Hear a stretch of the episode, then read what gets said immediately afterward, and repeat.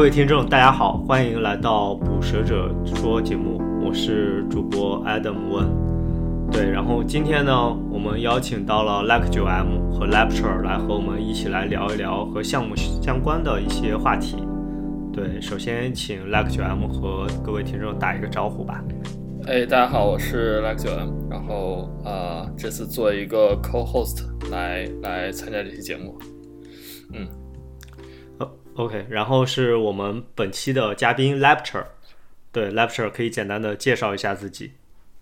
啊、h e l l o 大家好，嗯、我叫 Lecture，嗯、现在算是一个老年 Python 开发者，嗯、目前在，啊，以前在国内也待过一些大公司，目前在日本自己开了一家小公司，嗯、做做自己的一些产品，同时同时也有一个远程工作，大概就是这样子的。嗯，欢迎欢迎。好，欢迎 Lecture。对，然后我们本期呢想和 Lecture 再聊一聊他目前正在做的项目，因为刚才他也有提到说他自己目前也有一个自己的公司，然后在做项目。Lecture，你能简单和我们说一下你目前主要在做的项目是什么吗？啊，目前主要就两个项目，一个是 OSnap，一个是 Typelog。嗯，OSnap 呢是一个纯粹的 Python 库，用来做呃 OOS JWT 的客户端和和服务端。Tabelog 是一个博客加上 Podcast 的一个 host 平台。啊，对，目前这个 Python Python Hunter 也是在后呃 Tabelog 上的。对，因为因为我们的播客需要托管嘛，目前我们的这个捕蛇者说，它是托管在小明的托管在 Lecture 的这个呃 Typelog 之上。对，哎，那我有点好奇能简单，就 Type 嗯，呃 Typelog 有中文名吗没有哎，？OK，呃，其实 Typelog 了这个名字我，这个名字，呃，怎么说呢？它是 type，就是加 log 中间那个一去掉之后，呃合呃合成了一个单词，嗯、我自己拼出拼出来一个单词吧。啊，为什么会叫这个名字呀？对，我也想问。对啊，就 type 加 log 啊，type 就是打字嘛，呃 log 其实你你的那个 blog 其实也是一种 log 嘛，嗯，因为最开始做出来的时候，它其实是一个主要是做 blog 的，嗯，后来才加的 podcast。但是但是 Typelog 现在的主要业务是是 Podcast 吗？啊、一半一半吧。其实你如果哦要从、嗯用户数量来说的话，呃，是 blog 用户数是大于 podcast 的用户数的。如果你要从付费的情况下来看的话，podcast 的的付费当然是要大于 blog 的付费的。嗯就看你怎么看的。你是从数量上看，还是从收入上看呢？呃，我不我刚问这个问题，主可能主要是因为我们是 Typelog 的这种典型的播客用户，对，对，嗯然后就比较好奇这个目前的这个行为，嗯，就是我们是捕蛇者说是从很早就应该是 Typelog 的算是第一批用户吗？至少是最先的一批，对吧？应该是。呃，想一想啊，因为我算是，因为那个时候的你你们应该获得了一个从 Next Plan 转到嗯、现在的 Plan 的一个 coupon 对吧？对如果有的话，那就是一个早期的用户对吧？对，我们的第一期节目是一九年的四月份，好像。然后从第一期我就是用的 Typelog，所以你可以从时间点上来看，应该是比较早。算是吧，但是 Typelog 其实做的比这个比这个要要早。哦，是吗？那是什么时候开始 做的？对对对，我想想啊，好像是一七年，哇，我得看一看。嗯，可能是一七年吧。一一七，所以一七年开始做，然后一开始定位是一个这种博客平台，然后到一九年发现就是有播客这个需求，然后你就加了一些这方面的功能，是这个样子吗？可以这样理解吗？呃，一七年的时候，一七年五月份的时候开始做，也不能说开始做吧，反正那个时候已经开始在跑了。但是他的播客是什么时候做的呢？我得想一下。播客其实做的也挺早的，因为我我播客当时是去哪里啊？我估计十月份就开始就有一个播客节目在上面的吧。其实可以找一下我我呃，没事没事有一个，用户他这这这个这个不重要。其实我比较好奇的一点就是，呃，就当时你为什么会想到去做一个播客这样的托管平台？因为就是在一七年的时候，播客在国内还没有像今天这样子有很多人很多人做，甚至当时都没有几个人知道播客是什么。就你当时是怎么样一个想法呢？其实啊，当时是有一个呃博客用户啊，他有一个要做播客的需求。嗯，我当时就，我当时就，嗯，想着，哎，要不然给每个博客还能够让他自己再附带一个播客功能。所以你看现在的整个逻辑，其实你创建起来那个 site，它本身它是一个要你要填的其实是一个博客的信息，你的播客是要你的 podcast 其实是要另外去填信息的。你有没有发现？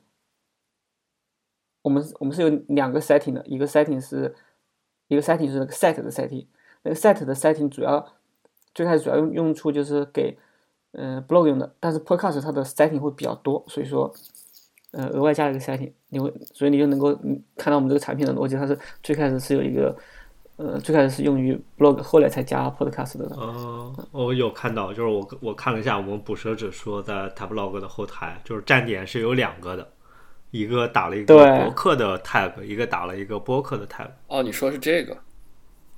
对对，嗯这这这我一直还觉得有点奇怪的，不过你这么一解释，我的就能理解了。对，它是个历史遗留问题。是，那那就你还记得当初第一个用 Typelog 来 host 播客的这个节目是什么吗？我我记得的叫 Nilokita，Nilokita，这个链接我可以发给你们。哇，都没有听说过这是一个这是一个中文播客吗？对的，它现在还在更新吗？应该挺小众的感觉。我们可以嗯没有了关注一它下他是一个啊、怎么说呢？写时尚类的，写时尚类稿件的人。哎，其实我也不是很不是很了解，最后一期是一九年二月份，已经断更了一年多了。对，但是你可以看到他那个他的那个更新是在一七年八月五号，这个是第一期。嗯哦，也就是说，也就是说我八月份就做的是已经可以开始用了。挺有意思，又了解到一个这个非常早的播客节目。好了，我们还是再继续聊聊项目吧。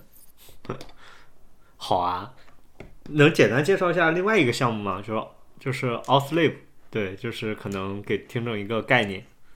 对，就是它是一个做认证相关的库，然后为什么它会是一个公司级别的项目？o s n a p 的话，你如果说只是，只是说，你得看你怎么理解这个认证了。如果说你是指，呃，你自己的网站是需要用到谷歌登录，用到 GitHub 登录，那当然是不行的。但是呢，如果说这个库是你用来写谷歌，它提供这个登录谷歌的这个服务，或者是 GitHub 的这个服务的话，它就能够到一个企业，呃，企业级这个概念上去了。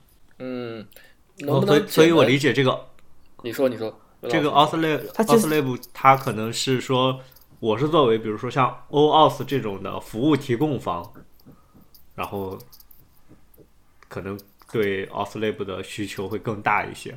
需求量来说呢，当然是做 client 的人会更多一点，就是说他需要去接入 GitHub 登录、接入谷歌登录、接入 Twitter 登录，这样的人会更多一点。你如果说是要去做提供做 provider 的话，这种情况其实会更少一点。嗯，我我比较好奇的一个点是，就是它解决的主要痛点是什么？就是你能不能用一两句话概括一下？就是能够帮你去完成你编写 OS provider 的这个整个过程，因为 OS 它是一个很复杂的东西。呃，但你刚才不是说大部分人都是做把它当 client 来用吗？就是做 provider。呃，大部分人是是只需要 client 的这部分功能嘛？这部分人其实是你不能，你不可能是从这部分人去嗯获取收入的。你获取收入的情况一定是一个大公司，这个公司它需要写 provide，同时呢，它也在用 Python，它需要用 Python 来写写这样一个 OS provider，这样的这样的公司才是属于我的客户。那那那是不是举个例子就是这样？比如说我我这家公司就是叫，就比如说就是荒坂公司了，然后因为我在玩二零七七嘛，啊然后然后说他要提供一个 SSO 的呃登录，比如说让别人呃能用这个他这个哦，其实 OS 去不仅仅是登录的，呃嗯呃，OS 不仅仅是个是个登录的事情，哦登录只只登录只是其中一点，重要的是一个提供资源、提供 API 认证。比如说你要去，嗯，访问你的，嗯，访问 GitHub 的话，访问 GitHub 的一些资源，比如说，呃，你做了一个应用是吧？这个应用你绑定了我的 GitHub 之后，你就可以访问到我的 Git GitHub 的一些信息，访问到我的，呃，我的 repository，对访问到我的 follow 啊这些信息，这些信息它就有一个 API 嘛。这个 API 的话，你访问这个 API 的时候，不是要提供一个嗯认证吗？这个认证就是由 OS 去做的。那我那我大概嗯那 OS 这个这个流程就是说，嗯，给你发发一个这样，就是你的客户端，你的你写的客户端跟我跟我的服务端之间进行了一个交互。于是呢，我服务端就发了一个 token 给你，你就可以用这个 token 去访问我提供给提供给你的一些呃资源信息，提提供给你的一些 API。是这样子的一个东西。呃，具体的话，你其实你是要去了解 O O OS 这一套概念的话，我觉得还是蛮复杂的。因为 OS 的话，它现在的嗯 RFC RFC 有非常多非常多，嗯，我现在已经实现了嗯绝大部分，但是呢，还有一些还是没有实现的。它为啥会这么复杂呢？就是啊，我就是就是因为我不懂 OS，我也没有看过 RFC，也没有实现过它，但我就是好奇为什么它会这么复杂呢？就是就就是它还有很多 RFC 是吗？听起来对 OS 的话，你要说简单，它也可以很简单，它只有两两个 RFC 就可以开始正常工作了。你要说复杂的话，那是因为，呃，OS 一是一个比较简比较简单的东西，OS 一它叫一个 protocol，它其实是一种协议。O OS 二的话，它是什么呢？它是一个 framework。哎，对，因为它是个 framework，所以说它是一个可扩展的东西，很多东西再往里面扩展，再往里面加东西。嗯、举个例子，举个例子，默认的最开始的时候是有四种认证方式的。我们平时，对我们平时所说的什么呃，谷歌登录啊，呃，GitHub 登录啊，这个通常来说它走的叫做嗯 authorization code 这个这个认证方式。在默认的里面还有好好几种，有 impl 呃 implicit，有 password，还有个 client credential 这样几种方式。但是后来呢，又会有一些新的认证协议往里面加。嗯，比如说有个呃 JWT 那个 Barrier Token 这样一个东西，这是一个这是另外一种认证方式。呃，谷歌的 Service Account 你知不知道？在公司里用过，但我不知道你跟你说的这个是不是一个东西。你如果用的那个 Google Cloud 的话，其实很多东西都要用到那个 Service Account。呃，大概那理解。是对这个 Service Account 就是我刚刚说的那个 JWT Barrier Barrier Token 这个这一套协议里面的。如果我没记错记错的话，它应该是啊，我我也不用去记记错了，我去给你找一下就知道了就。它是哪个协议呢？就反正有很多种协议嘛，对吧？就是大概理解这个意对它有思。嗯，那那现在大概有多少种呢？就是你要把它们都，反正就是理想情况下你要都实现一遍，然后才才是的，理想情况下是要都实现。OK。哎，我刚刚说的，其实谷谷歌的这一套的话，它是一个更企业级的服务，因为这一套里面它它没有一个人呃人的交互，它其实是一个嗯，server 对 server 的一个发认证的一个交互，所以它叫 service，呃，所以谷歌那边叫 service account 嘛。嗯，哎，就我呃还是有一个接着问题比较好奇，就是就是你说它这些有很多种的呃这种协议你要支持，但是就是说这种协议难道说没有没有已经存在的库吗？比如说我就要做一个通信的库，那我可能要支持 gRPC，我要支持 WebSocket，那我就可以呃就直接依赖 gRPC 和 WebSocket 的 Python 库，然后我在上面封装一下，差不多就可以了。就是你这个并不是这种情况，是？没有，但其实之前是有一个的，叫做 OOSLab，就就我这个库里面前面加个 O，这个是一个，嗯嗯，这个是一个也是跟我一个类似的一个库，它比我写的要很早。我之前做了一个叫做 Flask OOSLab 的，也是干这个事情的，也是提供 provide 提供 client 给 Flask 用的。嗯，后来为什么自己要去写这个呢？那实在是因为 OS OSNAP 这个库的代码，一个是代码不太好，就整个整个结构不太好；第二个是它很不好扩展，它的东西都都是绑在一起的。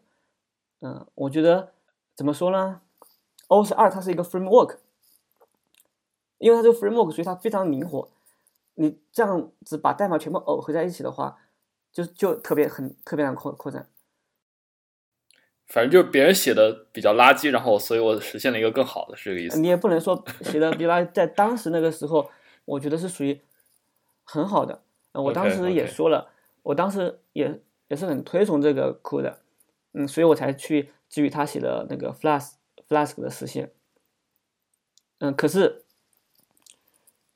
可是当我去嗯去真正的去了解这一个东西的时候，因为我因为我写 Flask 的的这个库的时候，就碰到了很多问题，它的那个整个 API 设计就不太友好，我我写起来就觉得嗯特别别扭，所以我重新去设计这个这个东西的呃，当然它写它实现的协议也特别也特别少，就没有我实现的那么多，因为就是因为它不好扩展，所以它很难迅速的去呃实现一个新的协议。嗯嗯，理解。嗯，我写这个库的时候，我是怎么做的呢？我写这个我写这个库的时候，就内置了 Flask 和 Django。这样的话，当我去设计 API 的时候，哎，我就知道怎样的 API 设计是更利于 Framework 去接入的。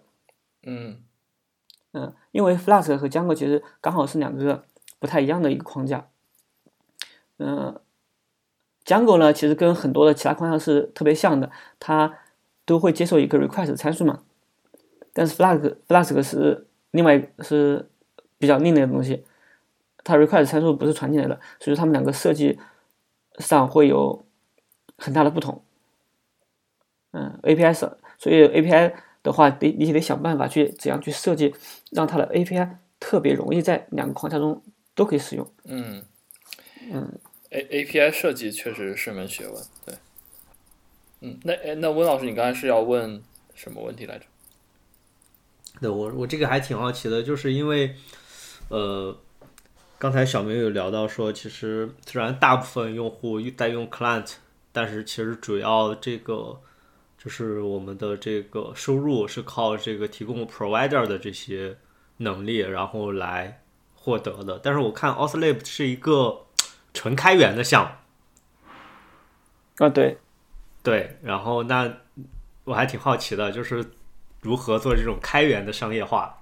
这个事情我其实没有做好，嗯，所以我我我明年的啊，其实我最近这这这段时间其实就在努力去想，然后去改善这个情况。虽然说我当时做出来的时候，一开始其实就已经获得了一个客户，呃，一一八年的时候，一八年的时候就已经获得了一个很早期的一个客户，嗯，一直到现在都还在，呃，都还在付费给我，就是每年有一千刀的那个 license。你看我的 license 里面是有两两种 license 的，一种是商业 license，一种是 open source license。嗯，这个 open source license 它是以前是 GPL、LGPL，哎，是哪一种 GPL？反正是以前是某一种 GPL 的啊、AGPL，现在呢，后来又把它改成 BSD 了，是因为有人去提到这个 license 的问题，这样会导致我的库被使用的人比较比较少，如果我我坚持使用 GPL 的话，是。可能使用的人会比较少，嗯、所以说我又把它改成 BSD 了。如果结果如果你改成 BSD 的话，那么就其实在协议上就少了这个约束了，嗯，所有人其实都可以用的，它其实是可以不用去付费来使用的。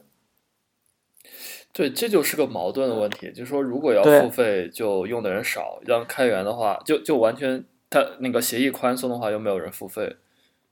对，呃，协议宽松其实现在还是有人在付费的。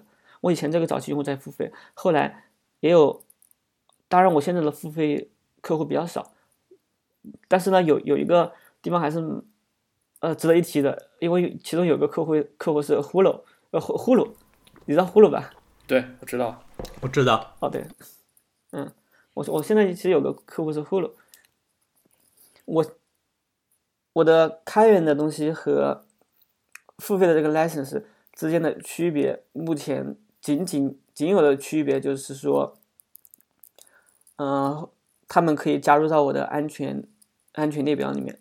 我我有我有那个安全问题的时候，我会写信通知他们，写信通知他们之后，我会发一个修复的版本到我的一个 private PIPI 里面。我我有一个 private PIPI，嗯，这样的话，他们就能够及时的去更新这个安全问题。嗯，这是目前的一个额外的、额额外的服务。可是这一点是不够吸引人的。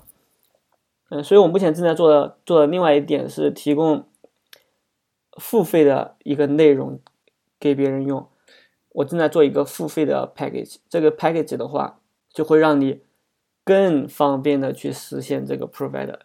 我目前的这个 OSNAP 呢，它是一个比较通用的，啊、它是去为了去实现这些协议而写的，呃，比较偏向于更基础的实现吧。那么我现在要做的事情就是提供一个更高层的实现。这个高层的实现呢，它是要提供 UI 的，有 UI 其实才方便你去你去贩卖。嗯，你的你的很多底底层东西其实是很难去卖给别人的。一般能够卖给别人的，我觉得一个很大的特点就是说它的 UI，你要有提供一个给别人看得到的东西，这样的话，别人的购买呃欲望可能才会更强烈。对我我觉得我很同意。就是刚才那个描述是说未来会它会变成一个解决方案是吗？我听起来是一整套的东西。呃，不是的，我现在写的一个写的一个东西是给 Django 用的。我发现 Django 的东西是特别容易去写的，Django 的东西写出来之后，别人就可以直接安装之后就可以使用的。但是 Flask 在这一方面很难做到，在数据库这一层就已经就已经被一棍子打死了。如果我要去实现 Flask 的话，我可能最多实现一个给他们做一个完整的有 UI 界面的 demo，他们可以直接拿着这个 demo 去继续写下去。但是呢，写 Django 就不是这样子了。Django 写完之后，可能就是嗯做做一点配置，它就可以自己就可以运行起来了，并且还带上 UI 的。所以它这个就相当于是说，呃，比如说我有个用户，我想有这样一个 UI，然后我付钱了，然后我就可以从你的私有的 PyPy 去下载这样的一个呃 package，然后它是这个 UI 的部分，对吧？然后那个呃，它不是 UI 的部分，它其实是一个，嗯、整个框架的一个。我现在的这个 OSNAP 里面，它其实是有一个框架的实现的，但是这套框架实现，它只是做了一个接口对接，哦，我理解，理解它没有去实现，嗯、没有去实现数据库。当然，我有里面有个数数据库的设计，要教给大家去怎么去设计这个数据库，但是呢，没有真实的代码在里面，没有去完成整个逻辑，你得自己去把那些逻辑给它填充。那我这个要做的事情就是，就是直接给你做好了一个 app，你可以直接拿来用，你安装之后就可以直接用了。就是一个 Jungle 的 app 嘛，说白了。对，OK，是的，就是个 Django 的 app，OK，你可以直接安装好就可以直接用了。这样的话，我觉得这个东西，这个东西就就比较容易去去卖了。然后刚说的 UI，我猜啊，只是我猜测，是不是相当于是我可以在 UI 上直接设置某些接口的权限啊，然后类似的这些这些功能，因为啊我的 app 都已经这个不是样了啊，那个不是这个不是的，这个，呃，这个 UI 就是说你不用再去写那些页面了。我因为它其实认证的话有有很多界面需要需要需要你去写的，嗯，那么我就帮你写全部写好了。你如果觉得这个 UI 可以的话，你就可以直接用；如果你觉得不可以的话，你就稍微修稍微修改一下就好了。嗯这个页面是什么？你能举个例子吗？就就是比如说是一个按钮吗？意思是还是什么？啊，比如说你去呃，你登录 GitHub 的话，那么 GitHub 的话，它上面就会给你提供这个你要登录的这个 app 的一些信息，这个 app 是由谁做的，它访问了哪些权限，你是你是授权同意还是拒绝？比如说这样的这样一个界面，对吧？但其实它那不止不只是不仅仅只有这样一个界面，嗯，这只是其中的一种一种最普通的界面。就反正就是说，呃，我我大概理解你说的什么意思。对，那这样的话听，对，而且听起来，因为你是给就是这种企业级用户用，还可以给他们，比如说，呃，因为因为 OAuth 往往它还要在上面去新建一些 App，对，然后比如说 App 的这种审批啊、管理啊这些，应对该也可以审批流程一站式的解决。对，也会在里面。嗯，挺好。这个大概你打算什么时候 launch 呢？呃，目前还在写，嗯，我得等到明年先把 OS 的一点零给发布出来。一点零发布出来之后，可能会发一点零的时候一起一起发出来吧？呃，不，就是 OS OSNAP 一点零，OSNAP 一点零一起发。对，哦，它现在还没一点零。嗯现在还是零点一五了，零点一五点二。可以理解，就是说 OSLib 其实是你那个收费版本的一个 dependency 了，对吧？就是，对，是的，嗯，OK。呃，就就就说到开源，开源商业化这个问题嘛，其实感觉是困扰特别多人的一个问题。然后最近也是看尤雨溪他在推特上就说，嗯，就他是支持说，呃，付费开 issue 这件事情，就说你只有付钱了，你才能开 issue。当当然这个就比较激进了，不过大概意思就是说，因为呃很多开发者他实际上是就是是在无偿的帮助用户解决很多问题嘛，然后他要花费很多的时间精力，但是并没有得到任何好处，所以就是嗯，就很多人也在想怎么解决这个问题。对，然后就你这个可能也是给大家提供了一种思路吧。因为我这个其实是一个很传统的思路，我这个就是一个特别传统的做法。现在他们流行的做法其实都是 sponsor 系列嘛，嗯，这尤雨溪，我觉得尤雨溪根本就不需要有这样的需求，他他不需要现在的 sponsor，他现在 sponsor 已经已经够已经够用了呀。但是你 sponsor 是一个非常的那个词叫什么？啊、两极分化，或者叫对，马就是太效应的有那种感觉 sponsor 嘛？有 sponsor 的人，就是能够获取大量 sponsor 的人，他就能够获取很多，获取不到的就基本上就没有。对，像像你如果 Ouslib 如果是靠 sponsor 活的话，我觉得是非常难的一件事情。嗯，是的，嗯，对嗯，我不过有个好处，呃，不过我当时有一个很早期的一个 sponsor，就是嗯奥斯宁，奥斯宁很早期就一直在 sponsor 我，所以说我每个月还能够有一笔奥斯宁的收入。哦，那个奥斯宁每个月是有一个两百多的两百多的一个赞助，哇，羡慕了。这个很早期就已经已经有在赞助了。啊，提到刚刚你说尤雨溪说付费提 issue 这个事情啊，嗯我其实是不太赞同的。我觉得问题的根本不在于提 issue，而在于去解决问题。就是说，有些问题是不是你付费之后，它解决它优先级就会变高呢？提当然是能够允许别人提的，比如说别人别人提的东西的话，有可能是很重要的事情，你不能说这样就阻止别人去提了。嗯、提了之后，你解不解决才是这个问题的重点。嗯哼，这个东西，如果说提了个 issue 这个问题对你来说不是那么重要的话，那当然，他如果是有是一个呃 sponsor 的话，你可能会去想办法去解决它。如果他不是个 sponsor 的话，但是你自己同同时你自己又觉得这个事情好像没那么要紧，那你可能就会去延期去解决它。我觉得这很正常。但是你要你要说提都不能提的话，我觉得这个就非常不好了。这样子的话会导致你得得到的反馈非常少。对我我同意。嗯。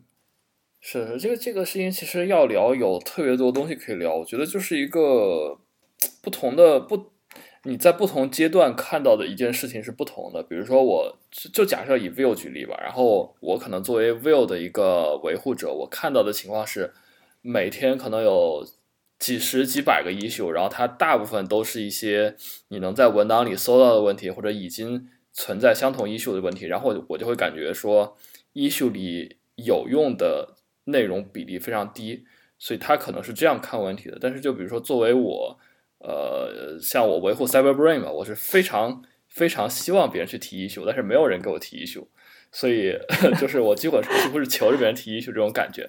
就就是不同人看问题的视角是不一样的。嗯，然后然后你刚才说的那个付费解决问题的，这个其实是已经有解决方案了，就是一个叫做 Issue Hunt 的这种服务，当然也可能有类似的。他的意思就是说，哦，对，是的，类似于一个那种赏金猎人这种感觉，你可以给你的一个 feature 去加一个赏金，然后实现这个 feature 的人或者解决这个 bug 的人就把赏金领走。他的那些赏金都是可以公开的，然后别人也可以在这个上面去呃，就是提高他的赏金的额度，这样子。就我觉得这个模式还就看上去还挺吸引人的，我不知道实际操作起来效果怎么样了。反正有些事情它不在于你。这个概念设计多好，而在于做这个事情的他到底是谁？是是，嗯，你比如说，你是刚你说这个事情，我我也是知道的。呃，以前以前在饿了么的时候，我们有一个库，有一个库里面就就有一些问题，我们其我们自己其实是解决不了的。我们我们当时就发了一个，哎，好像不是你说的 issue hunt，是另外一个一家公司的东西。这样一这样一家网站，然后当时就设立设立了一些呃奖励在里面，于是呢就有人去帮我们去实现了这个实现了一一些呃好像需要用 C 写的东西来着。哇哦，挺厉害的。嗯，也是用过的。可是呢，他如果这个事情如果是 GitHub 来做的话，我觉得可能会效果会好很多。如果是个接入第三方去这样去来做的话，效果可能会。就比较差了，嗯，不一定吧。我个人倒是不是很看重他是谁来谁来做。是这样子的，当时我们这些赏金其实我们自己提供的，是我们作为一个开发者去提供的。可是你的需求其实是一种是什么呢？是别人给你的给你开发的东西提需求，然后呢，他要去付费去解决这个问题，这是两个不同的概念。而我们去。去利用它去解决问题的是，是因为我们是一个提供，我们是一个提供方，所以说依赖他们，我觉得没有太大问题。但是像你这种情况，我觉得用 GitHub GitHub 来实现的话，可能对这个库对这个生态来说是更更好的。呃，Anyway，我们可以就是把话题拉回来一点。那，嗯，呃，就说如果如果有人说我想靠开源来去，呃，就是赚钱，然后你有什么建议吗？就你觉得是不是就就不要做，因为这个太难了。然后还是说你觉得是一条可行的路？难吗？其实也不难。你要是这个事情不好说。一个事情，一个是你到底是不是一开始就抱着去做一个开源项目，然后呢让他来养活自己的这个想法。如果是的话，那么你要解决的是一个什么问题？你只要找准了这个问题的话，你就想办法去做你的商业化。你只要往这方面去钻研，他肯定是能够干成这件事情的。干成这件事情的做法有很多种，你可以，但是呢，你如果想要很速成的去完成这个事情的话，嗯，可能会有一些比较恶心的方法。我之前好像在不是最开始上面好像就看到过一个人去讲他的一个。酷，哎，可是呢，你让我去去做这样的事情，嗯，做不来呀。嗯，很多人他其实是做不来这些事情的。我其实现在现在就是一种嗯自然增长的一个状态，嗯，但是想办法去提供额外的价值，去去获取客户，这是一个我觉得比较嗯正统的一个路子吧。嗯，就是就是就说你觉得还是可以做，只要说有一个这种痛点，然后你这个是能解决的，对觉得就可以去呃去走这条路。最重要的一点就是说，你要给付费的人提供一个怎样的额外的服务，我觉得这个是呃很重要的一个点。嗯即使是像 Vivo 这种做 sponsor 的话，它仍然是有这样一个交换在里面的，有个利益交换在里面的。你不能说他，你突即使赞助，你不能说他赞助了你，他什么都得不到。这样的话，我觉得呃就很难做起来。哎，那 View 的赞助者能得到什么呢？他们能够把自己的 logo 放在这些网站上，放在他的那些页面上，就是一个一个利益交换在里面的。是的，是的，是的。这这这个我之前在那个捕蛇者说的讨论组里面就是说了好多。我觉得尤雨溪的盈利能力完爆 Python 和 PSF，就是你知道吗？Python 他们做的差到什么程度？就是你在 Python 的官方网站上，我花了大概五分钟才找到那些赞助者在哪里，然后他赞助者的列表就是一个那种。你可以理解为几乎裸的 HTML，连个 logo 都没有，就是一个一个 unordered list，然后把公司名字列在上面，就是在一个很深的页面里面藏了一堆公司的名字，然后你平时根本就找不到。我就觉得你是嫌钱太多吗，还是什么？但他们 PSF 每年又在哭穷，所以我觉得你哭穷，你不把赞助这件事情做好一点，你不给他们，你不给这些赞助商提供价值，你不把他们 logo 放出来，这个。这个完全看不到你们想做好这件事的意愿啊，所以我是对他们很不满的。是的，我觉得，我觉得做商业最重要的一一个点就是要有一个交换在里面，你不能纯指望着别人赞助你。这个这样的人有，可是呢，这样子做是不长久的。那我们就把话题再聊回这个 Typelog 吧。对，就是想。嗯想也了解，因为 Typelog 和 Authorlib 还不太一样嘛。Typelog 其实本身它已经可以认为是一个更完备的产品了。对，它不是一个开发者，就是纯开发者，它是直接面向用户的。对，那比如说这里边当时是怎么做的这种 MVP 验证的呢？就是验证这种情况是可行，然后最后跑起来了。对，Typelog 的初始其实。嗯，最开始就是为了跑我个人的博客嘛。我之前的博客，之前博客都是静态生成的，可是每次静态生成，就有一种嗯很奇怪、很奇怪的感觉。你感觉你是在写代码，而且一旦有段有一段时间你不去维护你这个生成的东西的话，你发现啊就会出各种问题，感觉你不是在不是在写文章，而是在而是一种写代码的感觉。嗯，后来就想，哎，我还是我还是写一个有后台的东西吧。嗯，当时就把我的静态的生成器这一套改成了有后台的一个生成器。它仍然它仍然会生成静态文件，但是呢，数据是存在数据库里面的。啊，有一个后台，我可以去写文章，再从数据库里面读出来，把它把它生成成各种静态文件，用 Nginx 去 host。啊，最开始就是是这样子的，因为这个系统最开始就这样，最开始的时候我设计的时候我就想要想把它做成一个多多人的系统，看看有没有人跟我有差不多需求，他也不需要去设计很主题啊，他也他只是想写写东西的话，嗯，这样就可以直接来使用我这个系统的。我当时就发了一篇博客，介绍了一下这个东西，问有没有人愿意来，有没有人想要来使用它。当然，我还设设了一个限定，如果你想使用它的话，你得付一笔钱，你你得付一笔钱。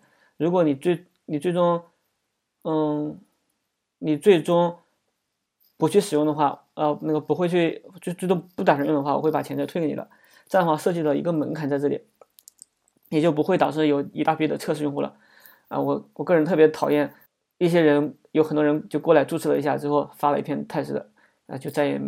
再也没有了，所以一开始就设计了这样的一个门槛，挡住了一大批测试用户吧。嗯，发现还是有人愿意去付费过来测试的，然后发现这个事情好像可以做。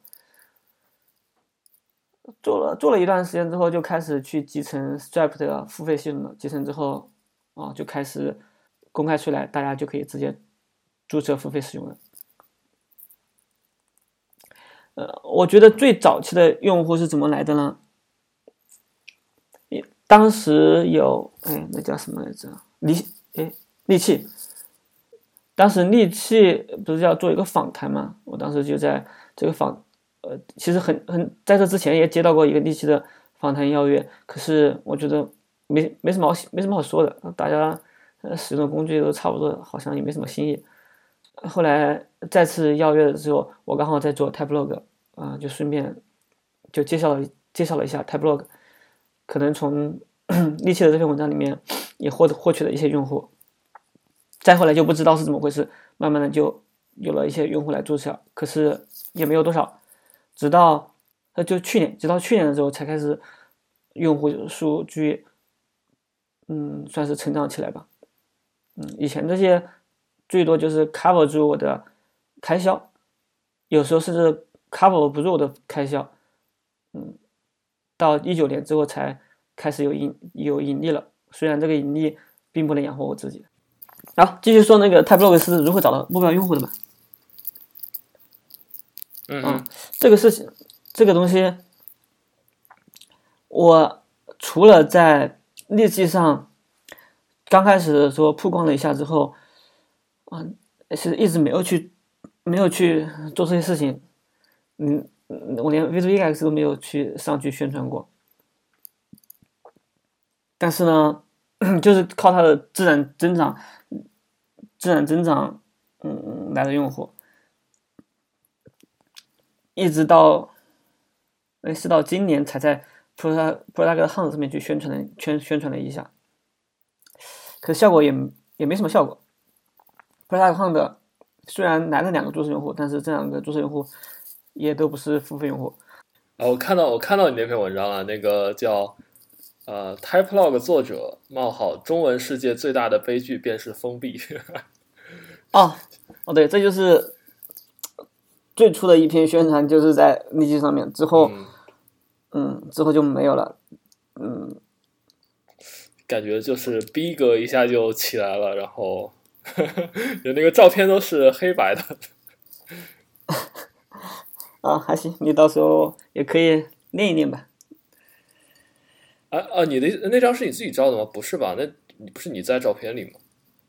你是哦，那不是我自己照的，不是你自己照，嗯，对。嗯，anyway，总之就是，总之就是，反正 Typelog 主要就是靠自然增长起来的，对吧？那说明这个产品的就是质量还是很过硬，并且也抓住了一些痛点。对的，嗯。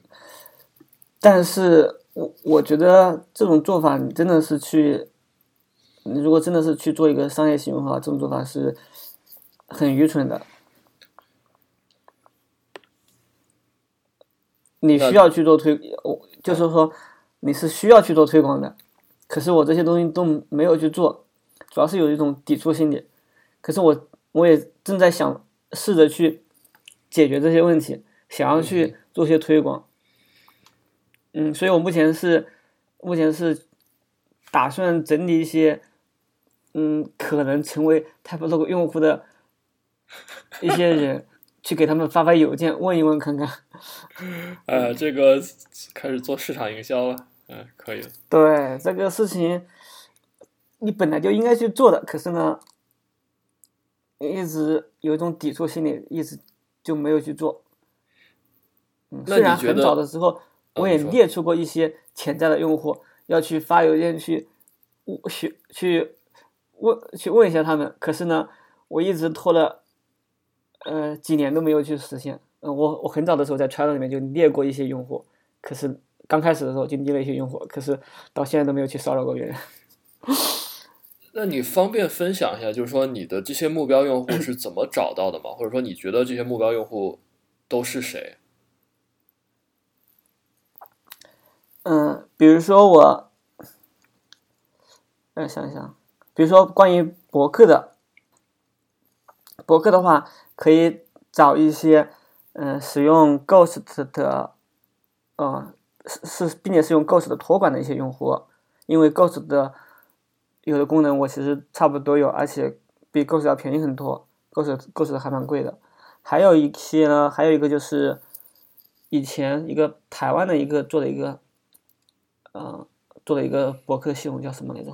忘记了，也也是一个 Markdown 编辑器。然后那个作者后来去去搞交易所了，搞比特币之类的东西，对吧？就就是那个人做的一个一个产品，去找一下那些用户。嗯，现在呢，现在的播客的话，就还可以去找一些 File Side 的用户，这样子的话，你就可以去联系一下他们，嗯，问一下他们要不要迁移过来。我们我们有的功能，要他们有的功能，我们也都有，而且我们还还会更便宜一点，而且我们还更好 reach 一点，就是说你能够更方便的去联系我们。嗯嗯嗯嗯嗯，对，我觉得这种还是挺挺必要的。然后，嗯，但是虽然知道，可是呢就一直不做，这就是一个很大的问题。嗯，挺有意思。像像现在 Typelog，我感觉基本是不是就是可以说是支持了中文播客界的半壁江山的这种感觉，就很多很多播客都在用 Typelog。有半壁吗？我觉得没有哎。那就中文播客，三分之一比四分之一 B 有没有？中文播客比你想象要多很多。如果我真的是能够支持了中文播客的半壁江山的话，这个 Typelog 应该是可以养活我的。啊，哎，像像因因为我自己做播客嘛，所以你有没有估计过，就是说，或者你应该是有一个确切的数数 Typelog 它到底上面有多少中文博客？呃，这个方便透露一下吗？有多少中文播客？或者说就播客我没有去中文播客。我没有去，没有这样的数据，我没有去，我没有去统计过。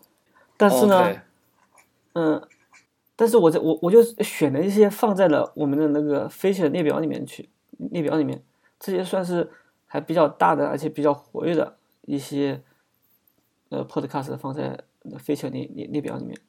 哎，那我还挺好奇的，Lecture，嗯，就就是嗯刚才有提到说，如果能嗯有半币的话，就能养活自己。那中文播客一般都托管在哪？因为其实我们当时也是调研了一波嘛，就是说到底想托管在哪？对，然后其实可可选项也不是特别多，对，比如说像 Fireside，对，然后他这样说吧应该还还有一家，对，嗯。嗯，我觉得放在 File Side 上的用户就比放在 Tableau 上的用户多，所以我才要去联系 Tab 呃放放在 File Side 上的用户。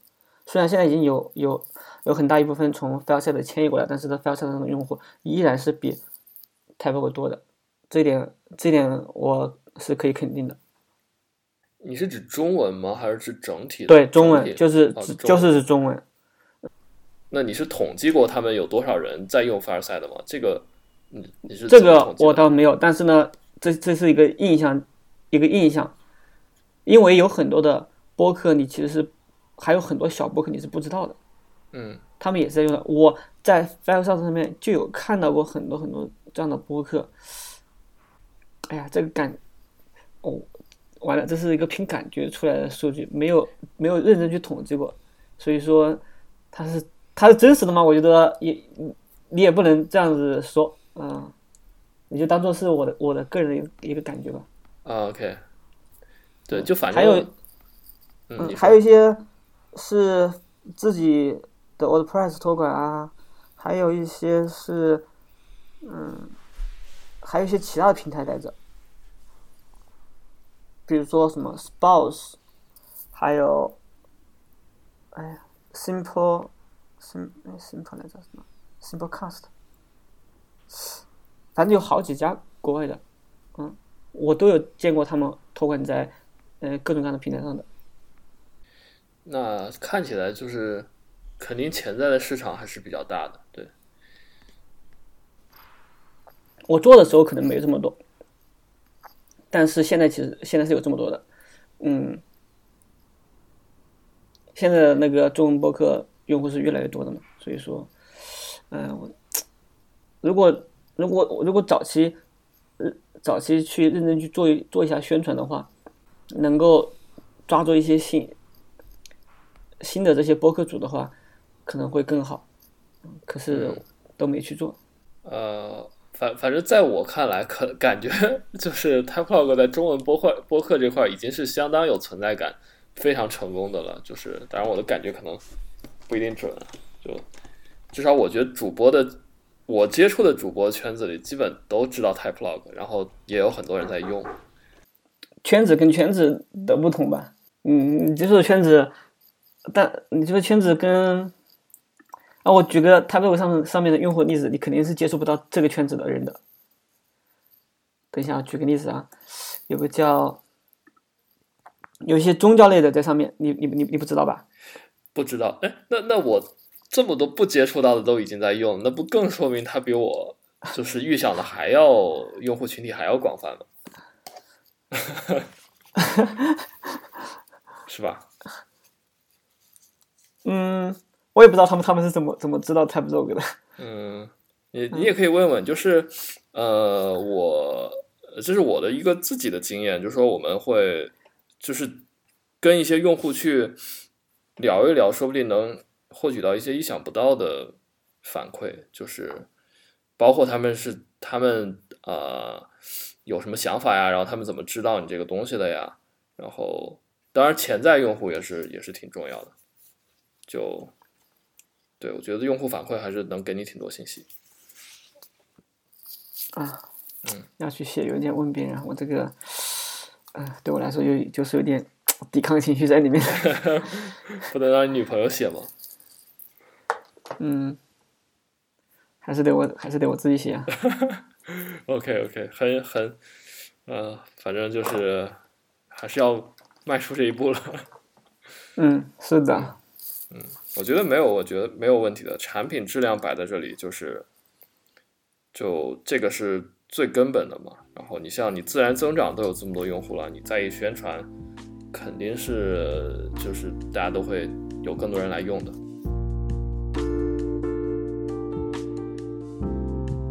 好，本期捕蛇者说的播客就到这里，感谢您的收听。本期内容中提到的资料链接都会放到我们的网站上，我们的网址是 pythonhunter.org。由于我们主播的知乎账号被禁，所以以后的更新都不会再发布到知乎上，请您留意。推荐您使用泛用型客户端订阅我们的播客，也欢迎您关注我们的 Twitter，加入我们的 Telegram 群组和其他听众一起聊天。我们的 Twitter 是 pythonhunter 加一个下划线。Telegram 群组的链接可以在我们的网站上找到。我们下期再见。